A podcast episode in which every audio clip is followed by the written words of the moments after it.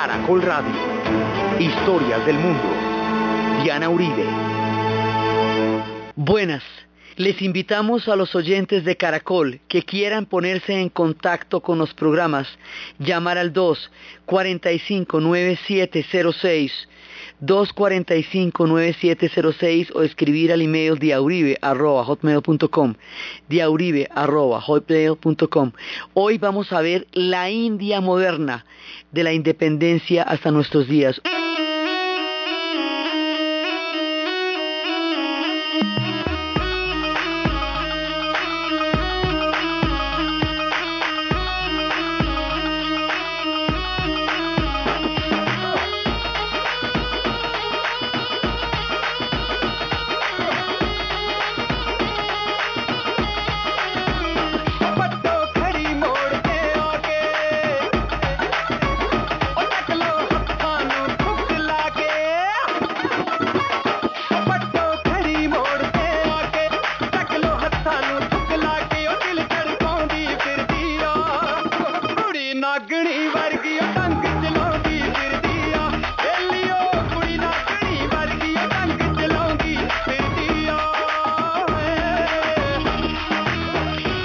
Pasada estábamos viendo al enigmático, increíble, misterioso y contrastado país de Nepal.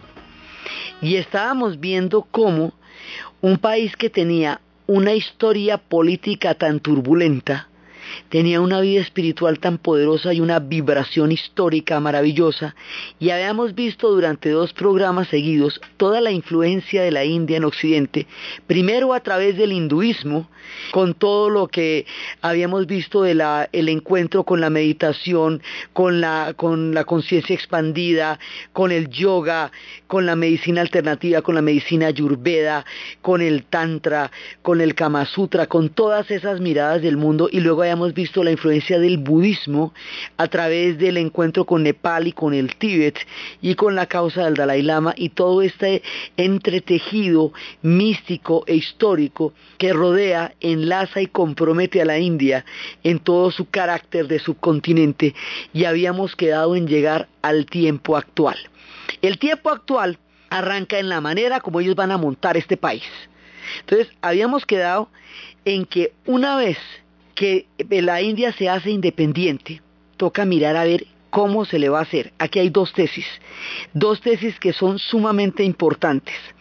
Hay una tesis que dice que la India es una civilización milenaria, que la partición fue una tragedia y se trata, digamos, de enmendar, por lo menos a nivel interno, la tragedia del dolor de la partición. Hay otra tesis que dice que la India es eh, territorialmente debe corresponder a lo que fue el dominio británico. Es decir, todo lo que los británicos cogieron, eso va a ser la India independiente, para que no nos vayamos a, a complicar la vida. Hay quienes dicen que la India no es una nación, sino un subcontinente que está habitado por una gran cantidad de nacionalidades y que esa gran cantidad de nacionalidades tienen derecho a expresarse. Esta es una tesis separatista. Quienes piensan así tienen el argumento para decir que entonces en cada una va a primar la religión que cada una tiene y es, digamos, lo que estaba detrás del el tema de la partición. La línea de Nerú y de Gandhi manejan un concepto que es interesantísimo y que es una, digamos, un prodigio histórico. Ellos dicen, vea, la India es una diversidad que solo puede coexistir mediante la democracia. Solo en un sistema democrático se puede manejar una diversidad de pueblos, de naciones, de lenguas, de, todo.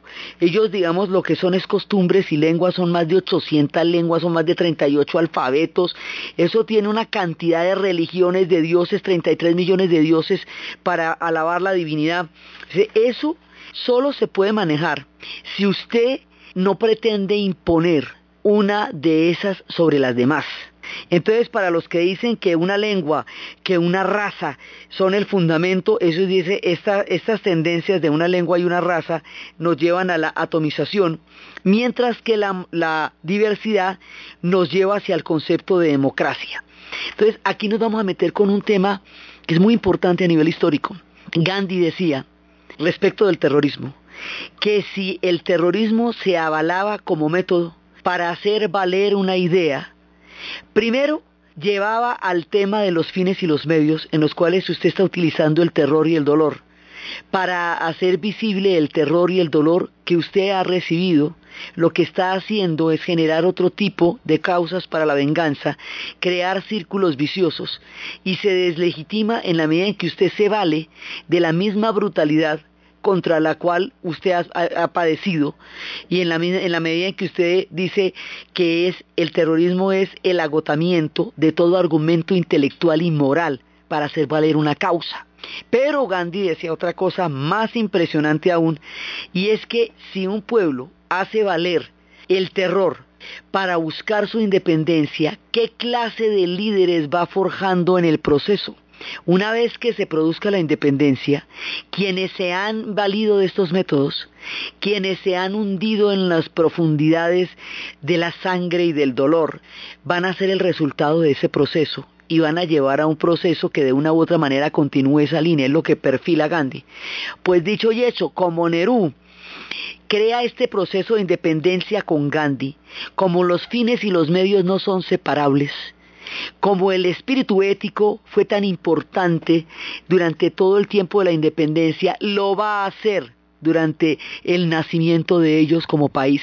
Ahí está la diferencia entre esta gran nación y la mayoría de los pueblos de la tierra. Porque cuando se hacen independientes, entonces todo el mundo decía, no, no, no, no, eso se van a despedazar, y no, no, eso no quiero ni mirar, porque a partir de la violencia de la partición, dirán, pues si eso fue en la partición como era en la formación como nación, pues no, Resulta que no. Además también hay una tendencia de los pueblos, de los países que han sido colonialistas, a creer que los pueblos que ellos han colonizado no pueden vivir sin ellos porque así quedan avalados retrospectivamente frente al juicio de la historia. Y dicen, no, es que lo que estábamos era ayudándolos a que no se mataran, mira vos cómo se están poniendo.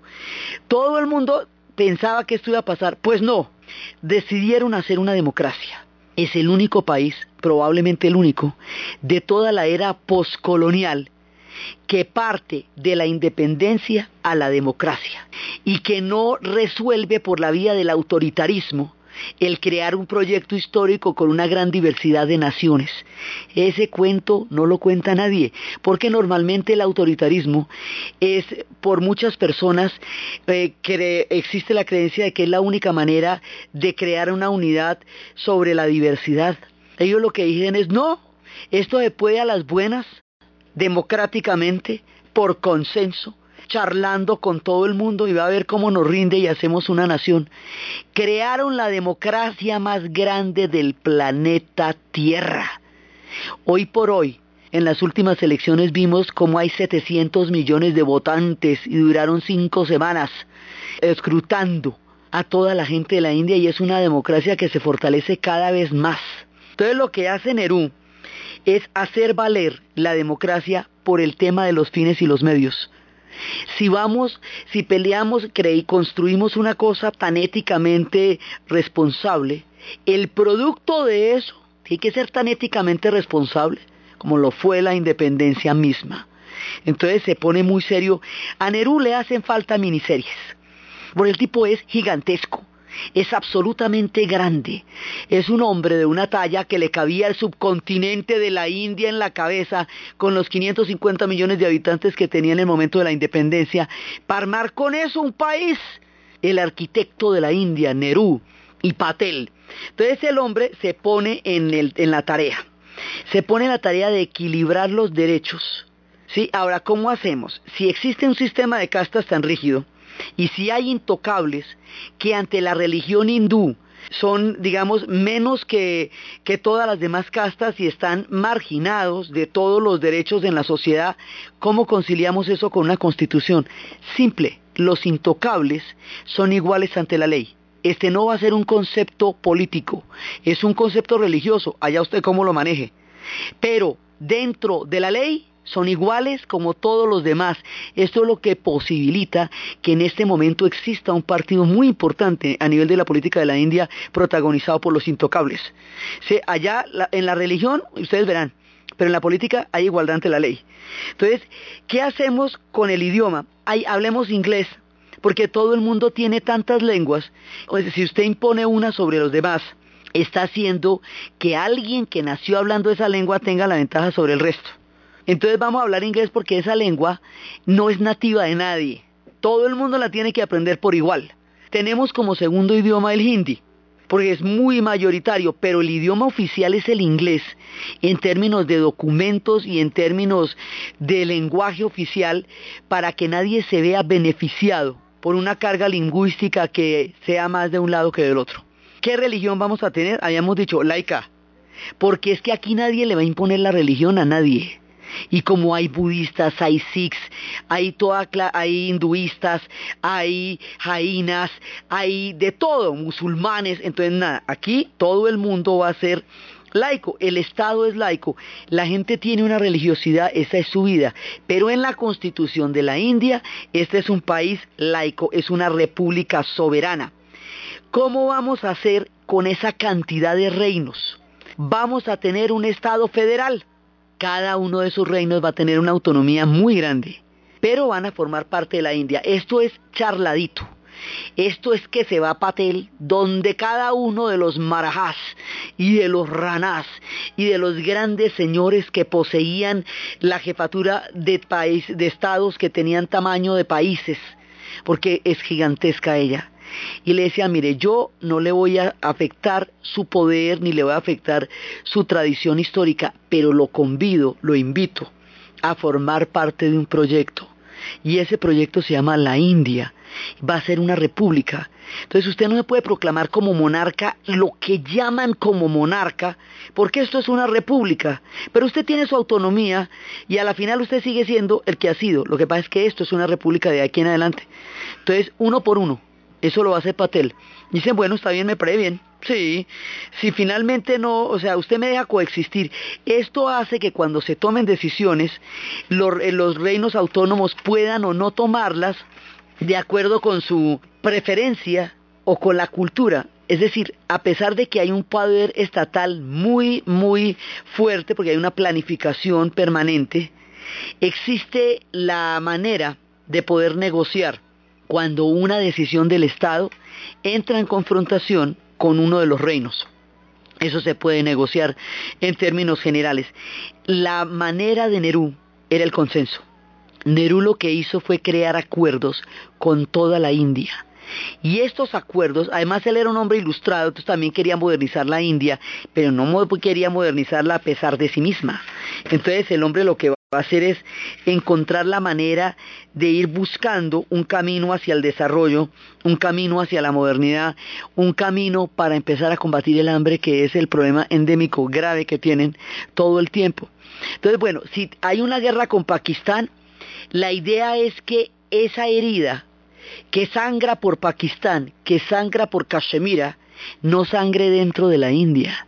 Es decir, dentro de la India políticamente hablando y a nivel constitucional, hindúes y musulmanes van a tener los mismos derechos para que el problema que se está generando en las fronteras no se multiplique al interior de la India, porque con eso no se puede construir nada. Es sanando las heridas. Por lo menos que adentro la herida no sangre, que afuera ya no depende de nosotros, pero adentro sí. Y el hombre va creando casi con filigrana, hilvanando una realidad histórica descomunal sin perder la democracia, sin perder los derechos, sin perder de vista la diversidad, con el respeto a la diferencia de los otros, sin vanagloriarse de haber sido el artífice de la independencia y pretender por lo tanto imponer sus puntos de vista o la mano dura o todo ese tipo de tesis que van a ser tan en boga entonces como ahora para manejar proyectos del nacimiento de pueblos y de estados. O sea, hay que ser realmente grande para pensar así y ser consecuente con eso una vez en el poder. Es que ahí está el cuento. El hombre estuvo 17 años en el poder y mantuvo su condición ética tal cual como lo dijo en el momento en que estaba luchando por la independencia. Sí, semejante consecuencia histórica lo hace un hombre de una talla enorme, realmente enorme. Entonces, la asociación de Gandhi y de Nerú va a crear una aureola mística en la India de tales proporciones que va a crear una dinastía en un lugar donde no hay realeza en el sentido político de la palabra. ¿Por qué? Porque ellos son unos íconos casi, casi sagrados. Son como, como unas figuras tutelares en la política de la India. Entonces, hasta ahora siempre tiene que haber alguien de la dinastía Gandhi en el poder. Entonces, después, cuando muere Nerú, Nerú muere tristecito un poquito porque hubo una pelea con la China por el Tíbet habíamos hablado de eso, porque hubo una invasión por un pedazo de territorio, la China desconoció los límites que habían hecho, que habían trazado los británicos en 1914, se enfrentaron con la gente de la India, la China ganó y cogió ese pedazo del Tíbet, y eso hizo más complicado el problema. Entonces, la idea era que la China y la India eran los dos faros que iban a guiar el proceso de la descolonización de una cosa que llamamos el tercer mundo. Porque como esta es la misma era poscolonial para todo el mundo, para el África, para la Indochina, para el norte del África, para Argelia, para Tanzania, para Uganda, todo el mundo se está descolonizando en ese momento. Entonces, la idea era que estos dos pueblos fueran como los pilares de una nueva forma de habitar el planeta que impidiera la bipolaridad entre los Estados Unidos y la Unión Soviética.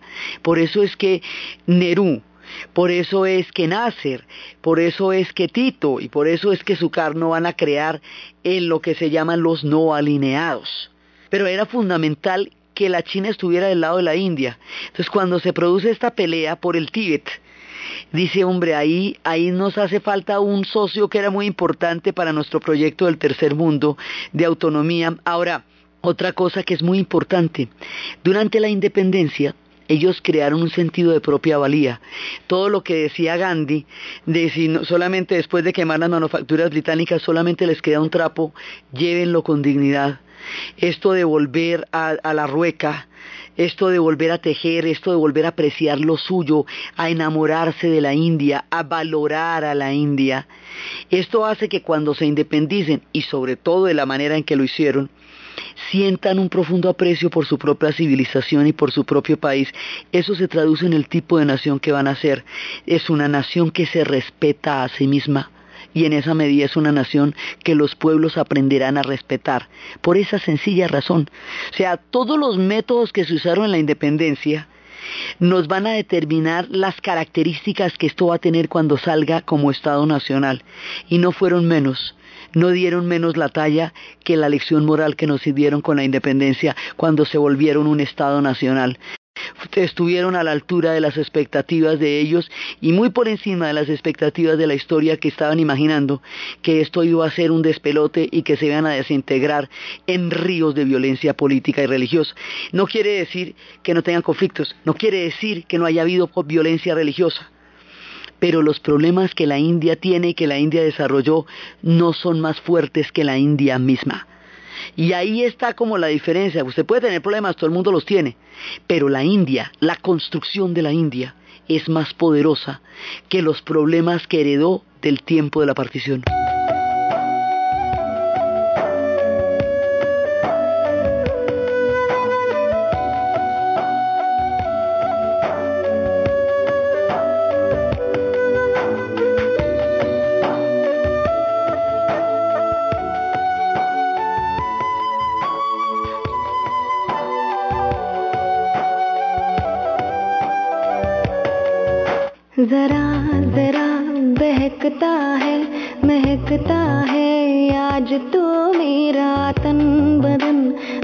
प्यासी हूँ, मुझे भर ले अपनी बाहों में। जरा जरा बहकता है, महकता है आज तो मेरा तन बदन। मैं प्यासी हूँ, मुझे भर ले अपनी बाहों में है।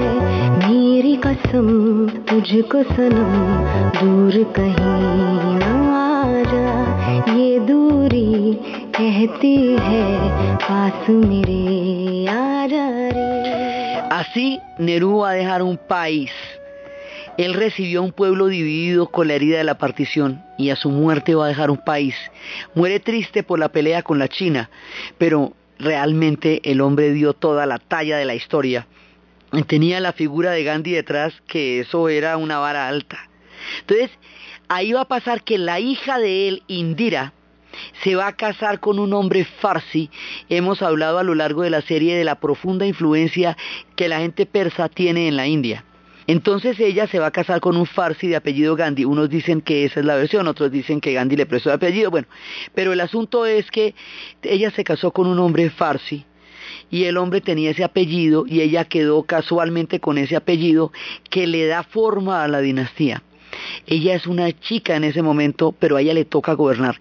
Le toca gobernar porque la dinastía se tiene que mantener por la aureola mística que ha dejado la figura de Nerú en la construcción de la India como Estado. Entonces, digamos, no es una cosa ni que ella pueda escoger, a ella le toca. Y bueno, está bien, entonces ella va a gobernar. Después de la muerte de él, en 1963 va a subir Indira Gandhi, su hija.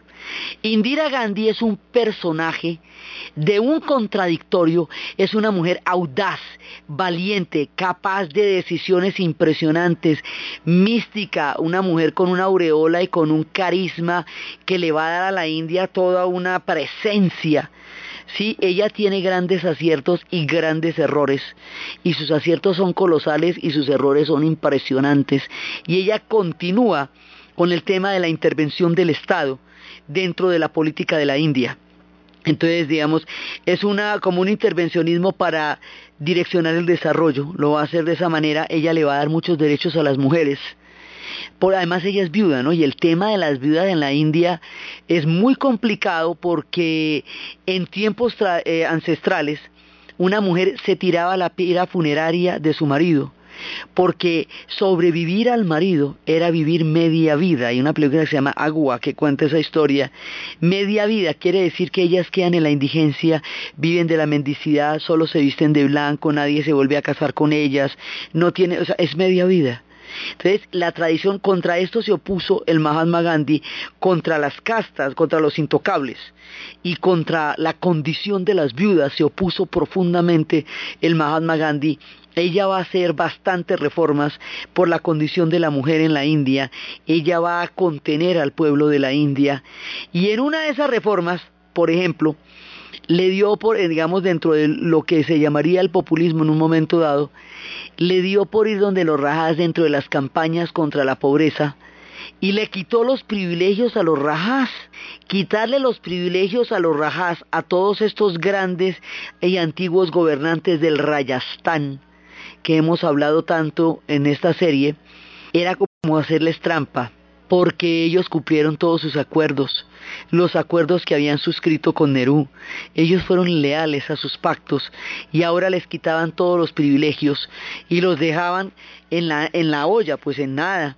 Eso fue muy duro, por eso ella es tan controvertida porque hay quienes la consideran como un personaje que les quitó derechos históricamente adquiridos en milenios, y hay quienes la consideran la madre de la India. O sea, hay de unos y hay de otros, y el antiguo Rayastán gime todavía por haber perdido los privilegios que habían tenido desde los tiempos en que ellos mismos en sus biográficos relatos históricos se emparentaban con los dioses de Rama en las antiguas creaciones de la mitología de la India que se emparenta con los orígenes históricos de los reyes.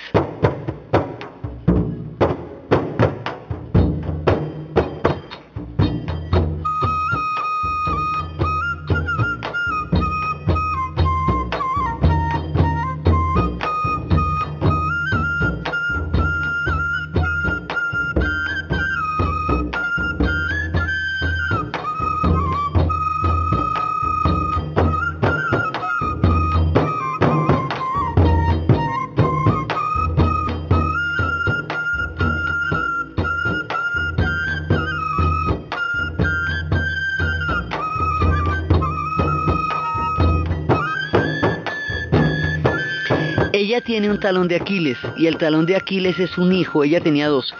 Uno de los hijos era un tipo que la metía en problemas. La metía en problemas porque un día le sacó un montón de plata a un montón de gente que para hacer el carro de la India y le dieron un montón de billetes y el tipo no hizo ningún carro. Ya después ellos tendrían los suyos, ya la gran industria de Tata, pero en esa época él no hizo ningún carro. Así que simple y llanamente tumbó un montón de gente. Y era como el consentido de ella y ella de todas maneras le apañaba todas esas cosas y cometió un error que fue realmente terrible y que le va a costar a ella el poder en un momento dado. Él, por las metas de lucha contra la pobreza, esterilizó a los hombres sin su consentimiento en varias aldeas. Hemos visto en el hinduismo cómo se tiene que tener un hijo varón para que entregue al Padre al esquema cósmico de la reencarnación. Así que esto es un mandato de la cosmovisión de los hindúes. De esa manera, esterilizar a un hombre o a una mujer sin su consentimiento es mucho más que un asesinato, es de una crueldad infinita. Las mujeres le reclamaban a Indira que las habían dejado viudas porque no podían tener hijos de los hombres que les había dado el mundo y la divinidad. Algunas tenían solamente una hija que era mujer, sea, se tomó una decisión en contra de ellos. Esto fue profundamente, profundamente repudiado y le costó a ella el poder y ella, digamos, este muchacho la metió en problemas y en problemas y él más adelante era aviador y le gustaba mucho incursionar en, ejercicios acrobáticos y todo eso y en una de esas se mató y donde no se mate, la sigue metiendo en un montón de problemas muy graves. Eso le costó el poder, pero ella era una mujer de una habilidad de una habilidad que fue capaz de recuperar el poder en la India después de una embarrada de esa naturaleza, que es pues mucho más que un horror dentro de la cosmovisión de la India, lo volvió a recuperar. Entonces ella continúa en el poder y va generando todo, digamos, lo que van a hacer es que el Congreso, el partido del Congreso Nacional Indio, va a ser siempre el partido imperante, no es el partido único, ellos tienen más de 500 partidos políticos, no es un partido, eh, digamos, como podía haber sido el PRI o los partidos que han monopolizado el poder, es un partido hegemónico en el sentido en que es mayoritario y siempre se ha, se ha mantenido la mayor parte del tiempo en el poder y siempre ha estado tutelado por la dinastía de los Gandhi. Ella logra que eso siga siendo así a pesar de sus altibajos, a pesar de sus errores y con todos sus aciertos y con el nivel de modernización que ella le va a dar a la India. Ella es un personaje muy querido para muchos, es como la madre de la India para muchos y para otros pues le tienen muchas cosas que reprocharle, como en el caso de los Rajas. La pérdida de poder y la pérdida de privilegios de los Rajas hace que los antiguos esplendorosos, magníficos e increíbles castillos y palacios en que ellos habitaron, estos palacios en la mitad de los lagos, estos palacios con los techos llenos de ámbar y llenos de, flores y de, estrellas rosadas, unas cosas que son absolutamente increíbles, totalmente filigranados en mármol, estos palacios que no se pueden imaginar más allá de un mundo de los sueños o de la fantasía, hoy están abiertos al turismo porque los rajas necesitan mantenerlos y son muy costosos y como ya no tienen los privilegios, entonces el turismo es el que financia la manutención de estos gigantescos palacios, razón por la cual todo el Rayastán con su magnífica, gloriosa y fascinante herencia es visible para todo el mundo. Por eso, porque les quitaron los privilegios a los rajas, entonces usted puede ver alas de los castillos y de los palacios que de otra manera nunca se hubieran podido abrir al público si aún se conservaran los viejos privilegios de los rajas. La vida en el Rayastán sigue siendo muy tradicional pero están incorporados dentro de un proyecto turístico porque hoy por hoy el turismo es una fuente importantísima de ingreso de la India. Cuando ellos emprenden a mostrarse todo eso que habíamos hablado, la conciencia expandida y todo eso, empieza a generar una fascinación por la India que hace que todo el mundo la vaya a ver, o por conocerla como los turistas, o por la salud como los ayurvedas, o por la espiritualidad como todos los que van a los ashrams, o por lo, en busca de los gurús digamos, en, en un principio y más adelante los hombres de negocios llegarán allá. Entonces, Indira va forjando, digamos, esta primera parte de la India moderna, pero un día va a tener un problema de separatismo con una provincia que se llama el Punjab, que quedó rota durante la partición de una manera terrible. Al tener ese problema, no puede haber separatismo en la India porque, bueno, ya vimos el lío que nos armó, ¿no? Y el Punjab es el granero de la India, es uno de los lugares que tiene mayor riqueza de la tierra y más fertilidad en un país donde el hambre es un fantasma permanente. Entonces eso no se podía permitir.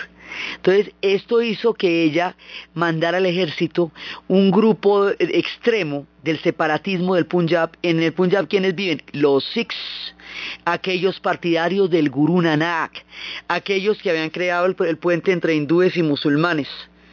Entonces, ellos se atrincheraron, una parte extrema, una fracción extrema del separatismo Sikh, se atrincheró en el templo dorado de Amritsar el templo dorado de Amristar era el que había permitido y, cedido la tierra en tiempos de Akbar el Grande para la construcción. El templo dorado es a los Sikhs, lo mismo que el Vaticano al mundo católico, lo mismo que el templo de Jerusalén a los judíos, es exactamente lo mismo. Indira para combatir esta fracción separatista metió los guardias al templo. Los guardias se tomaron el templo.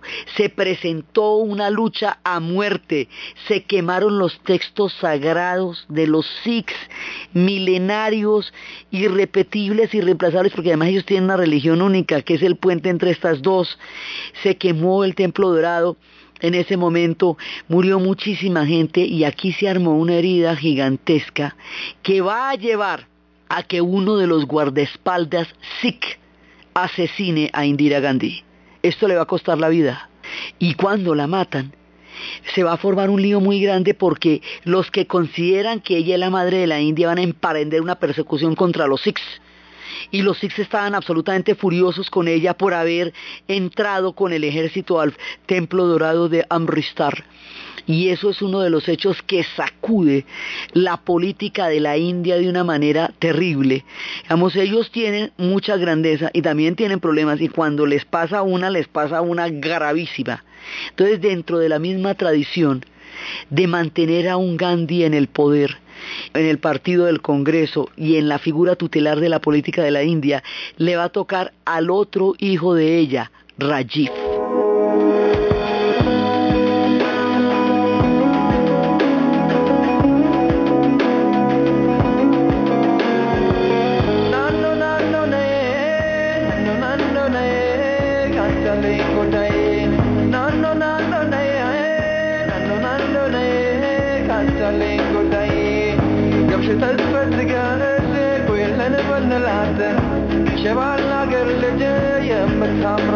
عنا طبل الجني من الجد قاموا يلونا علن የተፈቀለውን ማን ያወርድልናል ናኖ ናኖ ነይ ናኖ ናኖ ነይ ካንቻለኝ ጉዳይ ናኖ ናኖ ነይ ናኖ ናኖ ነይ ካንቻለኝ ጉዳይ ሚማመኪን ካቲ የላይ ሆይ የላይ በሽበህ የኸቶ ሹ ረጂት va a empezar el gran proceso de la modernización de la India, ya entrando, digamos, al mundo de las revoluciones tecnológicas, al mundo de la informática. Es durante su tiempo de gobierno que empiezan a desarrollar toda esta vinculación a los computadores. Esto es importantísimo porque habíamos hablado en tiempos en que nos hemos referido a la Unión Soviética, que el hecho de que la Unión Soviética no hubiera podido hacer la modernización hacia el microchip y hacia la era de la informática, la hizo decaer de tal manera en su prestancia de la historia que fue uno de los múltiples factores que la llevó a la caída. La India rápidamente se monta en esa jugada rápidamente y se vuelven los duros de los sistemas, pero los duros. Y de tal manera es esto que hay sitios donde puede que no haya agua, pero hay computadores. Computadores hay en todas partes. Y ellos son en este momento los sectores punta de la tecnología informática del mundo. Van a llegar a serlo. Y esa escalada hacia la modernidad les da un lugar en el mundo de las nuevas tecnologías que hoy están dándole forma al planeta. Eso es por un lado. Por otro lado, como son tantos, pero tantos, tantos, la telefonía satelital es perfectamente rentable porque eso vale por volumen. Entonces, cuando son millones de millones de millones de personas, pues todo plan de telefonía satelital se paga con creces por la cantidad de gente que son.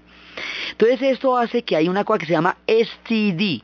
Un STD es una cabina, es un teléfono donde usted se puede comunicar a cualquier lugar del mundo. De eso hay en todos los rincones de la India, en los lugares más apartados del desierto, en la parte más antigua, ya cuando llegan a los límites con Pakistán, ahí hay un STD. En por donde pasan los camellos, ahí hay un STD. En un kiosco donde vendan cualquier cosa, ahí hay un STD. Hay STDs en todas partes y usted puede hablar desde, desde el lugar más remoto hasta Bogotá o Medellín o Cali si quiere. Sí, pero además barato, barato, barato, barato, porque la cantidad de gente abarata la telefonía celular.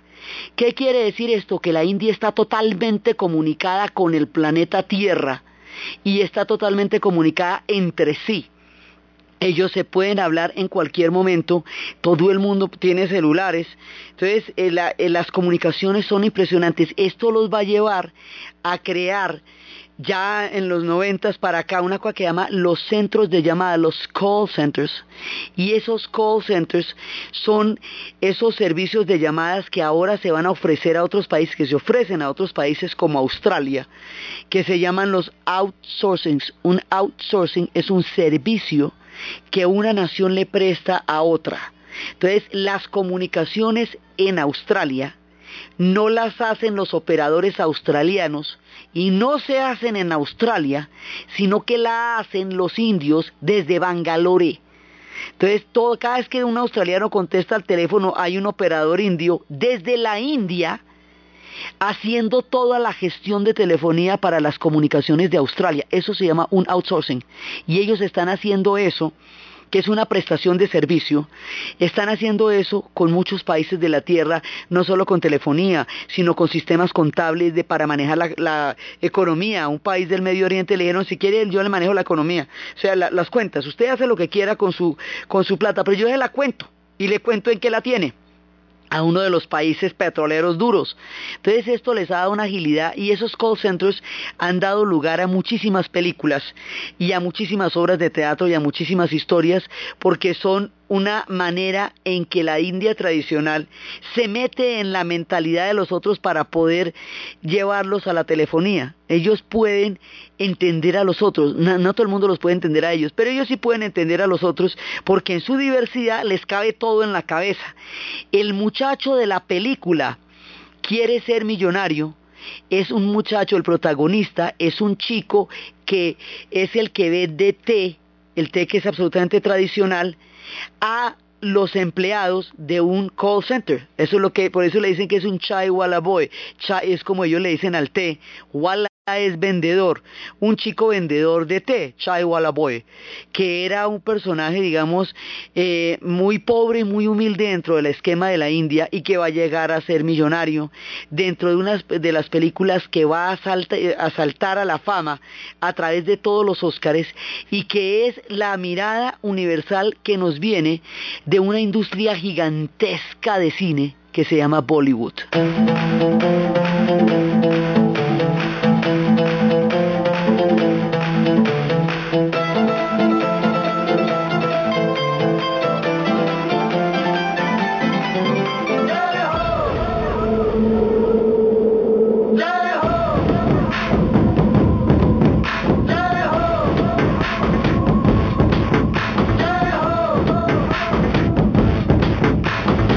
आजा आजा जिंद शामी आने के तले आजा जरी वाले नीले आजमाने के तले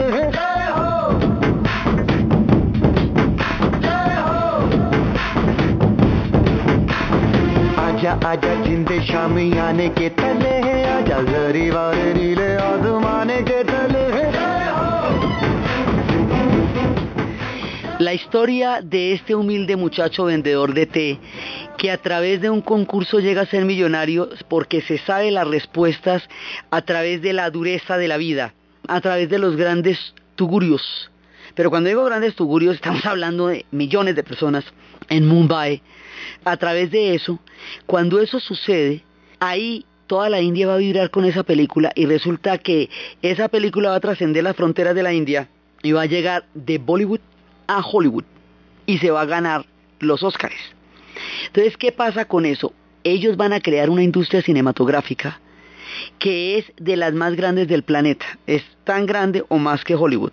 Como son tantos, el consumo de las películas con solamente la gente que las ve dentro de la India se pagan más que suficiente. ¿Cómo se logró esto? Ellos montaban las latas de las películas en estos carritos de tres ruedas y las llevan a los confines más lejanos de la India y en los pueblos más perdidos y ancestrales llegan las películas de Bollywood. Tienen unos super mega estudios y los actores, ¿cómo era? Que la palabra hindi para decir actor es la misma que para decir héroe. Con eso le digo todo. O sea, ellos son absolutamente devotos de los de lo que van a ser los actores. Lo más importante, lo más importante en la en la estructura del cine de Bollywood es la banda sonora. Se llama Bollywood porque es de Bombay. O sea, es como el Hollywood pero en Bombay. Sí, Bombay que es la, la, la, ciudad comercial, la ciudad de los negocios, la ciudad política es Delhi, la ciudad comercial es Bombay. ¿Sí? ahora rebautizada recientemente Mumbai, ellos volvieron a cambiar los nombres de sus ciudades, lo mismo que Madras hoy se llama Chennai, ¿sí? entonces Mumbai, Bombay era el nombre que le han dado los portugueses por, en principio y después que significaba una, una buena bahía y ahora le dan el nombre antiguo que tenía que era Mumbai. Entonces allá se creó la industria del cine. Esa industria del cine va a producir bandas sonoras. En las bandas sonoras están los cantantes. Los cantantes son tan famosos como los artistas mismos porque sus voces trascienden el tiempo. La banda sonora sale seis meses antes que la película en la radio. La gente la escucha y se la aprende. Y cuando llegue la película, todo el mundo se va para allá y la canta durante los tres horas que dura la película.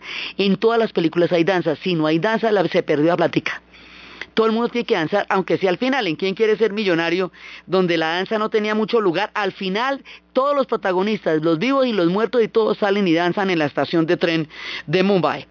Entonces, esto va a ser, ellos van a cine como si el cine fuera toda la vida. Ellos en el cine hablan por celular, comen, entran con cobijas, salen con las cobijas, le advierten a los malos, a los buenos que detrás vienen los malos, suspiran, sufren, gimen, lloran, cantan, o sea, es tan impresionante la audiencia del cine como la película misma. Con los tamaños de población que ellos tienen, un teatro mediano, digamos, no el más espectacular, tiene mil sillas, y vive lleno porque ellos van a cine y van a cine. Occidente adora a sus gurús, ve en ellos a sus guías espirituales. La India ama a sus actores. Esa es su verdadera devoción. Eso y las telenovelas, eso tiene pendones por la calle. La gente se muere de la felicidad de ver las telenovelas y las historias que reflejan sus dramas y sus vidas, porque es allí donde ellos se reflejan. Entonces, esta industria, además, si no fuera la India suficiente, eso es lo que le va a dar cine a la mitad del Asia porque eso era lo que llega a los países vecinos. Una de las cosas que prohibieron los talibanes durante el tiempo que estuvieron en el poder fue el cine, porque eran imágenes. Y una de las cosas que los afganos lograron retomar después fue el cine, porque los afganos mueren por el cine de la India. Entonces, ellos van a desarrollar estas películas. Hay muchas. Durante mucho tiempo aquí pusimos la banda sonora de Lagan. Hay otra película que es La Boda. Bueno, la película de Agua. Muchas películas, El Buen Nombre, que es un contraste entre un hombre que vive la modernidad y la ancestralidad de la India en una contradicción profunda en su corazón hasta que la logra resolver. Un hombre de Calcuta, nacido en los Estados Unidos, criado a la manera de la tradición de la India. Entonces, Bollywood es una cosa muy importante de la India actual. La India actual está metida en una cantidad de caminos. El hombre que hace posible toda esta cantidad de cambios es Rajiv. Y Rajiv va a tener un problema gravísimo. Resulta que hay un lío muy grande en, la, en un pueblo que se llama el país resplandeciente, que le dicen la lágrima de la India, un pueblo que se llama, un país que se llama Sri Lanka. En Sri Lanka ha habido un enfrentamiento porque hace poco llegó la paz, un enfrentamiento de muchas décadas entre una minoría que viene del estado de Tamil Nadu, que es una minoría hinduista, con una minoría que había llegado antes a la isla, que viene también pero del norte de la India, llamado los singaleses. Los singaleses son budistas, los tamiles son hinduistas. Y resulta que en el momento en que Sri Lanka se independiza, Sri Lanka antes la llamábamos en tiempos británicos Ceilán, y de ahí viene el té. Cuando se independiza Ceilán, y se vuelve Sri Lanka, imponen la lengua singalesa sobre la lengua tamil e imponen el budismo sobre el hinduismo, lo que los tamiles consideran que es una violación a sus derechos y empiezan a pelear por una autonomía en el norte de la isla que se llama la, zona de Jaffna, la isla de Jaffna, y esto va a desatar una de las guerras más sangrientas de la modernidad, porque la manera como los tamiles hicieron valer la lucha, tanto como la manera como los sincaleses les contestaron, eran un horror, estos volaron gente, aviones con 151 pasajeros en el aire, eh, cada vez que había una incursión había más de 200 muertos. Hace poquito se hizo una incursión brutal y eso es un genocidio lo que pasó. Y se considera que finalmente, después de décadas y décadas y décadas de un conflicto terrible, los tamiles fueron derrotados, por lo menos por esta parte de la historia, y se firmó una paz rodeada de dolor. Pero esto ha sido un problema muy grave. Es un momento en que esto ya se volvió un drama impresionante, la India tuvo que intervenir, pero esa intervención fue terrible y hay un momento en que desde el estado de Tamil Nadu, como la India es federal, le mandaban armas y dinero a los tamiles, tigres, a los tigres tamiles, que es como se llama el grupo que, digamos, el grupo armado que hace valer la independencia o la autonomía del norte de la isla. Esto para la India es muy complicado porque la India, entre las relaciones de la India y Sri Lanka, se ven atravesadas por el hecho de que uno de sus estados está apoyando la guerrilla que está peleando contra los singaleses. Creo que nos, queda claro cómo es esto de grave, me parece que sí. Entonces, Indira Gandhi toda la vida se hizo la loca con eso, pero Rajiv no. Entonces Rajiv dice, no, no vamos a poderle mandar, o sea, no vamos a permitir que Tamil Nandú le esté mandando armas a los tigres tamiles porque eso no es jugarle limpio a Sri Lanka, que es otro estado con el que nosotros tenemos todos los vínculos del mundo. ¿Se acuerda que Ravena, que era el demonio que andaban combatiendo en los textos sagrados, ese Ravena que era el demonio que, se había, había secuestrado a Sita y que tiene que ir Rama a rescatarla y de todo eso trata el Ramayana, ese es el dios de los ingaleses. Entonces ellos están unidos hasta por los textos sagrados. Por esa razón, Rajiv interrumpe las armas y el dinero de apoyo a los tigres tamiles. Esta medida le va a costar la vida a Rajiv, porque es precisamente uno de los, de los involucrados en la lucha tamil el que lo va a asesinar. O sea, las cosas allá son bravas, son realmente muy bravas. Entonces resulta que él en la universidad había conocido a una muchacha italiana esa muchacha italiana era de un humilde origen en Turín.